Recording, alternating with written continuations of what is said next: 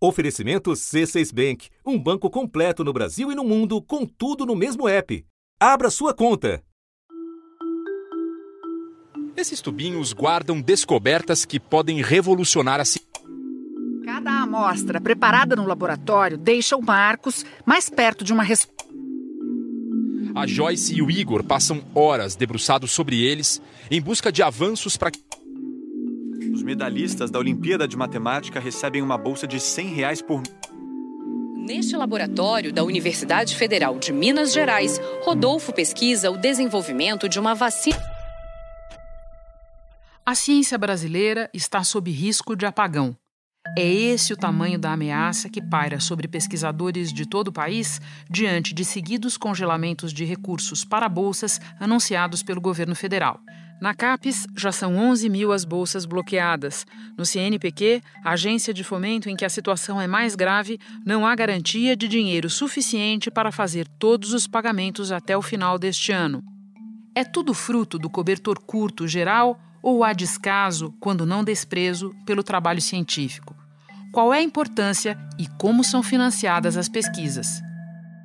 Da redação do G1, eu sou Renata Loprete e o assunto hoje é a seca de recursos para pesquisa no Brasil. Quarta-feira, 4 de setembro. Comigo hoje, Carlos Henrique de Brito Cruz, diretor científico da FAPESP, a Fundação de Amparo à Pesquisa do Estado de São Paulo, e Ardiles Moreira, editor de educação do G1. Ardiles, primeira coisa, qual é a função da CAPES e qual a do CNPq? O que essas letrinhas significam na prática? Então, na prática, o CNPq é o Conselho Nacional de Desenvolvimento Científico e Tecnológico. Ele está ligado ao Ministério da Ciência e Tecnologia e está mais voltado para o fomento de bolsas de pesquisa é, e tecnologia, formação de recursos humanos para pesquisa no país. Já a CAPES, que é a coordenação de aperfeiçoamento de pessoal de nível superior, está ligado ao MEC, ao Ministério da Educação, e está mais voltado para a formação de recursos humanos para dentro das universidades, para pesquisa acadêmica. Grosso modo, resumindo, é essa a função de cada uma das duas. A CAPES anunciou o terceiro corte de bolsas de mestrado, doutorado e pós-doutorado por falta de recursos. Um problema que ameaça milhares de pesquisas no Brasil. A falta de recursos para o CNPq. O Conselho Nacional de Desenvolvimento Científico e Tecnológico já usou mais de 88% de todo o dinheiro disponível para 2019. E quando é que começa a crise no financiamento das bolsas? Ela precede o governo Bolsonaro? Sim, a gente pode dizer que precede o governo Bolsonaro é, em alguns aspectos. Primeiro ponto, é, os estudantes, e, por exemplo, a Associação Nacional de Pós-Graduandos, né, que é um órgão bastante combativo nesse sentido, é, vem apontando a defasagem nas bolsas, né, o déficit de, de correção. Elas não Desde são corrigidas. quando, mais ou menos? Desde 2013, as bolsas não são corrigidas. E até um projeto de lei de iniciativa popular para que elas passem a ter reajuste anual. Esse é um ponto já de atenção, né? não é um, um, uma verba que, que tem crescido durante o tempo. Inclusive, até a repórter Carolina Moreno, que acompanha esse tema aqui no G1 com bastante atenção, mostrou que esse ano é o terceiro ano consecutivo de queda na verba destinada a bolsas do CNPq especificamente. Em 2016, é, ele tinha 1,1 bilhão para poder pagar a bolsa de pesquisa.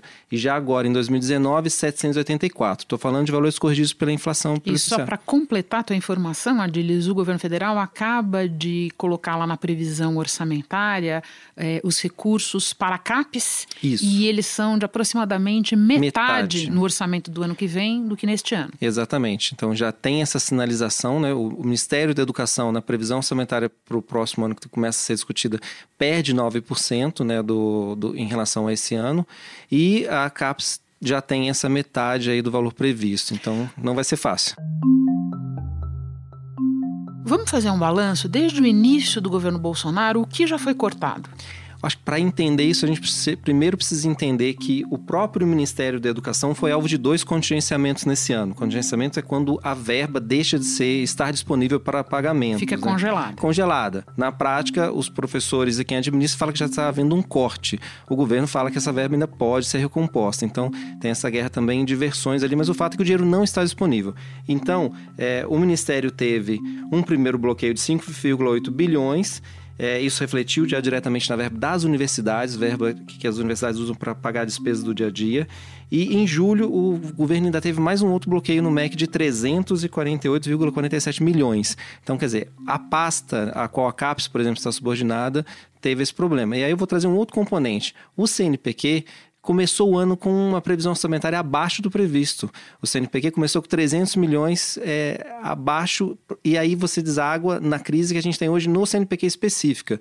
Ah, o problema já começou é, anterior mesmo, né? Então... Diante das queixas, da, das reivindicações, o governo alega que ele não está cortando recursos de atuais bolsistas, mas sim congelando vagas que não serão colocadas disponíveis. Procede essa justificativa? É, ao anunciar que vai deixar mais de 5 mil bolsas de fora, é, a CAPES disse que essas bolsas não voltam essas, na, no período de vigência delas. Nos próximos quatro anos, essas bolsas não vão acontecer. Então, se alguém está hoje na universidade esperando na bica de receber uma dessas 5 mil bolsas, essas bolsas não vão mais existir. Elas foram cortadas, congeladas, na visão do governo. Se depois de quatro anos eles voltarem a oferecer, mas na prática, ela está cortada. Ele não depois tem completo. Depois de quatro anos é muito tempo. Depois de quatro anos é muito tempo. Então. Só nesse ano vão ser 90 milhões economizados do governo com as bolsas que foram cortadas dentro da CAPES. Foram mais de 11 mil bolsas. E por fim, já dá para saber quais áreas serão mais afetadas? Olha, o governo fez um esforço ao longo das, das contenções desse ano para preservar cursos de excelência é, dentro é, da, do financiamento. Então, Por exemplo? Cursos que têm nota 6 e 7, pesquisas de ponta, e priorizaram num dos, dos cortes específicos, foram três no ano, né? Numa das três suspensões, eles priorizaram especificamente curso abaixo de nota 3, né? Que a CAPES também monitora a qualidade, né? Com vários indicadores do, da pós-graduação. Então, eles foram, foi um dos pontos de corte foi esse. Né? É, o governo afirmou que numa pesquisa de ponta, é, com de nível 6 e 7 vai ser é, influenciada. Mas o que a gente vê é que os universitários e os pós-graduandos se queixam muito porque é, tem muitas pesquisas importantes em diversos níveis, em, em várias pontas né, dessa, dessa cadeia. Né? Muito obrigada. Muito obrigado. Eu falo agora com Carlos Henrique de Brito Cruz, físico e engenheiro, que já foi pró-reitor de pesquisa na Unicamp e atualmente é diretor científico da FAPESP. Brito, diante do atual quadro generalizado de restrição orçamentária, há quem acuse os cientistas de chorar de barriga cheia. É justa essa crítica? De jeito nenhum, Renata. É, a comunidade científica brasileira está se manifestando e reclamando, acho eu, com razões muito boas, porque os cortes que têm acontecido no financiamento à pesquisa são fortes e as perspectivas não parecem ser muito otimistas. O governo federal alega não só que as restrições são um dado da realidade orçamentária que ele encontrou, mas que a prioridade do atual governo é a educação básica. Como é que você responde a esse argumento? Eu acho que a educação básica é muito importante e o financiamento ao sistema de pesquisa no Brasil também é muito importante. Eu não entendo muito bem por que, que eles colocam tanto em, em oposição à educação básica com uh, o financiamento à pesquisa, porque me parece que, em primeiro lugar, tem um equívoco onde eles supõem, essa crítica supõe que o financiamento à pesquisa é só aquele de natureza educacional, coisa que não é. Tem uma boa parte da pesquisa que acontece no Brasil que é feita em empresas para desenvolver tecnologias e aumentar a competitividade, e isso tudo ajuda a manter a economia funcionando para gerar mais imposto que vai financiar a educação. E, em segundo lugar, o dinheiro que o governo federal gasta com financiamento à educação superior representa aproximadamente 17% do total que se gasta no Brasil com educação básica, porque a maior parte do gasto com educação básica é financiado pelos governos estaduais e governos municipais. Então, se extinguissem o sistema de pesquisa e de ensino superior público, o máximo de dinheiro que se poderia gerar seria 17%. Não vai nem resolver o problema da educação básica, nem fazer bem ao país. Você mencionou empresas e muitos olham para a realidade brasileira e prontamente dizem que a pesquisa deveria ser financiada mais pelo setor privado e menos pelo setor público, dadas as dificuldades do setor público. Como é que é, na realidade, a interação universidade-empresa no Brasil? Ela é comparável à de outros países ou ela é muito pequena? Veja, no Brasil há uma intensidade de interação universidade-empresa em pesquisa que é comparável à que se vê em muitos países europeus, um pouco inferior àquela que se vê nos Estados Unidos. É preciso considerar que a indústria no Brasil é muito menor que a indústria na Europa e a indústria nos Estados Unidos. E o sistema acadêmico também é muito menor. Agora, o que eu, onde eu acho que tem um equívoco é que é, muitas vezes, é, quando se faz essa crítica, as pessoas têm uma suposição que é muito errada, que é supor que nos países desenvolvidos o financiamento à pesquisa é carregado pelas empresas. E não é. O financiamento à pesquisa que se faz em universidades e em institutos de pesquisa, em praticamente todos os países do mundo, é carregado bem mais que a metade, em alguns lugares 80%, por financiamento público em geral do governo federal. Você pega o caso dos Estados Unidos, nas universidades americanas, do total de dinheiro que elas gastam em pesquisa por ano, total das universidades, o percentual de dinheiro que vem de empresas nunca foi, na história do, da medida disso aí, maior do que 7% do total. No ano passado foi 6%. Quando a gente faz essa conta para duas universidades aqui no Brasil, para as quais é fácil fazer a conta, porque os dados estão todos abertos na internet sobre o orçamento, a Unicamp e a USP. Você faz a conta para essas duas universidades e o percentual vai dar 5% para uma, 6% para outra. 5% e 6% colocam a USP e a Unicamp entre as 20 universidades dos Estados Unidos que mais dinheiro captaram de empresa para fazer pesquisa. Não é uma posição ruim para estar. Entendi. Outro jeito de medir é medir quantos trabalhos científicos são feitos onde tem um autor da universidade e um autor da empresa.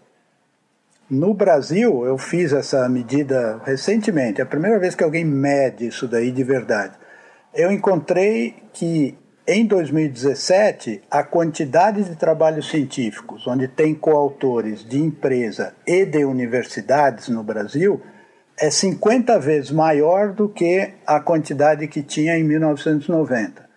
Não tem muitas coisas no Brasil boas que cresceram 50 vezes nesses 30 anos. Não, realmente não tem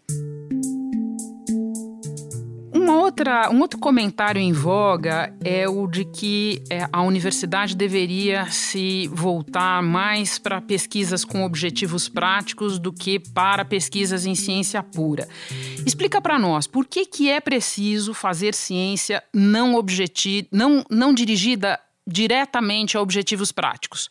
É preciso fazer pesquisa dirigida a objetivos práticos. E é preciso também fazer pesquisa, que é essa que chamam de pesquisa básica ou pesquisa fundamental. Hoje em dia, quase ninguém mais usa essa classificação de pesquisa pura, porque quando você fala que uma pesquisa é pura, o resto da pesquisa ficou impuro, né? Ninguém gosta de, de não, achar não é que é bom. impuro. Não é bom. Mas a pesquisa, por que, que você precisa ter uma uma, um fundamento ali de pesquisa básica, porque, lamentavelmente, a gente não consegue saber antecipadamente todos os problemas que a gente vai enfrentar. Então, você precisa construir, em cada, cada país faz isso, você precisa construir uma base de conhecimento a partir da qual, quando surge um problema, você consiga mobilizar pessoas, pesquisadores, para tratarem daquele problema. Pesquisadores do Instituto de Física da USP de São Carlos criaram um teste genético para identificar de maneira mais eficiente e precoce o vírus da Zika. Os cientistas colocam o chip num equipamento que cruza os dados. Depois de uma hora e meia, o gráfico mostra exatamente o tipo de vírus que o paciente tem. Quando teve o assunto de epidemia de Zika e de dengue aqui em São Paulo, no Brasil, tá certo? Bom, tá bom. Há 10 anos não era um problema vital. Era uma coisa que parecia que estava controlada. Se você falasse, não, vamos estudar a virologia de dengue, iam falar, não, mas isso aí está controlado, não tem problema de repente, daí a pouco virou um problema de saúde pública e foi possível mobilizar pesquisadores no Brasil inteiro que sabiam tratar desse problema, em vez de ter que aprender desde o começo que ia demorar demais. Outro elemento é, do discurso oficial hoje em dia é tratar as ciências humanas como algo supostamente menos necessário do que as ciências exatas. O ministro da Educação, Abraham Weintraub, tinha falado numa transmissão ao lado do presidente sobre a ideia de se investir menos em filosofia e sociologia. E acho que a função do governo é respeitar o dinheiro do pagador de imposto. Pode estudar filosofia? Pode, com dinheiro próprio esse dinheiro que vai para faculdades como de filosofia, sociologia, ele coloca em faculdades que geram retorno de fato, enfermagem, veterinária, engenharia, medicina. Sendo você um cientista vindo das ciências exatas, eu queria saber o que, que você pensa sobre essa ideia. Eu acho essa ideia bem errada. Cada vez mais é vai perdendo o sentido compartimentalizar demais o conhecimento. De tal forma que, por exemplo, hoje, o assunto que está na moda agora, que é o negócio da inteligência artificial, isso aí é um assunto que afeta a organização, ou vai afetar ainda, mas já está afetando a organização da sociedade de maneiras que será essencial ter pesquisadores de ciências humanas sociais para nos ajudarem a entender o que está acontecendo entender se os algoritmos são polarizados ou não, se eles criam prejuízo mesmo sem perceber, sem a percepção de quem criou o algoritmo, mas se vai criar uma divisão ou um prejuízo para um setor da sociedade. E dessa forma, muitos outros tópicos. Por exemplo, o Brasil está discutindo agora reforma tributária. Quem que vai nos ajudar a discutir reforma tributária que ajude a reduzir a desigualdade no Brasil? Não vão ser químicos e físicos e cientistas nucleares. Precisa ser cientista social que entende de desigualdade, quais são as causas, por que, que a desigualdade é tão grande aqui, como que o sistema tributário afeta a desigualdade e assim por diante. Então, ciências humanas sociais são essenciais em qualquer sociedade que se pretende civilizada para ajudar a sociedade a conhecer mais sobre si mesma e dessa forma ter uma chance de se melhorar para o futuro. Vou voltar à questão da crise das bolsas, o congelamento das bolsas da CAPES, do CNPq. Toda vez que se trata desse assunto, quem convive com ele mais cotidianamente diz que em São Paulo esses cortes não serão tão sentidos por causa da FAPESP.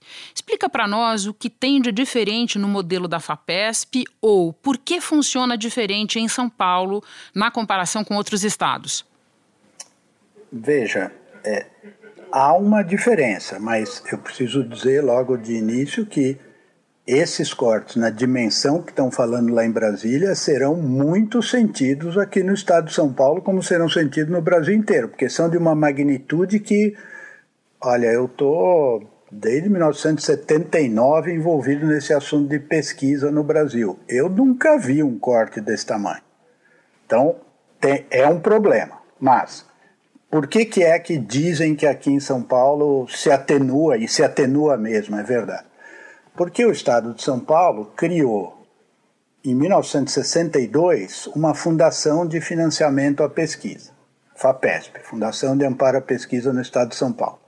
E criou do seguinte jeito: a Constituição do Estado tem um artigo que diz que 1% da receita tributária do Estado pertence a essa fundação. E o governo estadual precisa repassar esse recurso mensalmente para a fundação. E, além disso, estar escrito na Constituição, o governo do Estado de São Paulo, desde 1962, cumpre esse artigo da Constituição como se fosse um relógio suíço. Eles pagam o dinheiro precisamente e exatamente na data que tem que pagar. Então, isso fez com que essa fundação, que é a FAPESP, ganhasse uma, um estatuto de, de estabilidade e de previsibilidade que permite a ela organizar suas finanças, que é justamente o que faz falta nas agências federais. As agências federais, quando começa o ano, elas nunca sabem quanto dinheiro vão ter naquele ano. Elas sabem que tem um orçamento que é de tal valor, mas depois chega em fevereiro, vem um contingenciamento, depois vem o corte, não sei do que. É impossível gastar dinheiro eficientemente sob a ameaça constante do confisco do dinheiro. O que precisa ter em mente é que muitas vezes no financiamento à pesquisa, estabilidade e previsibilidade podem ser mais importantes do que abundância de recursos, porque ajuda a planejar e a fazer coisas que demoram muitos anos. Tem coisa em ciência que demora 15 anos para aparecer o resultado. É engraçado que você está falando de características, é, previsibilidade, segurança, hum. que muitas vezes a gente ouve essa demanda no mundo dos investimentos, no mundo dos negócios. E o que você está mostrando é que isso é igualmente aplicável ao investimento em ciência. Eu tenho uma última pergunta para você. A ciência brasileira hoje é bem feita na comparação é, com padrões internacionais? Olha, a ciência que se faz no Brasil é melhor hoje do que era há 10 anos. E do jeito que as coisas vinham andando, eu diria que seria melhor daqui a 10 anos do que é hoje. Então, ou seja, está progredindo. Mas na situação que está se criando com.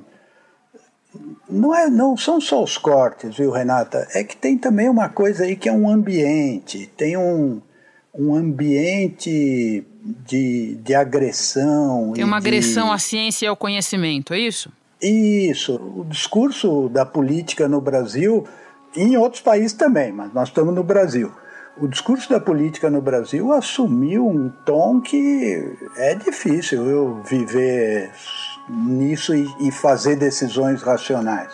É difícil acreditar que decisões racionais venham desse tipo de discurso. Brito, muito obrigada pela entrevista. Bom trabalho para você. Muito obrigado, Renata. Até logo. Eu fico por aqui. Até o próximo assunto.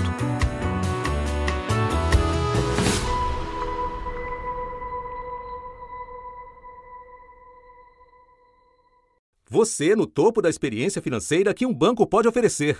Escolha um banco completo no Brasil e em qualquer lugar do mundo. Abra sua conta no C6 Bank.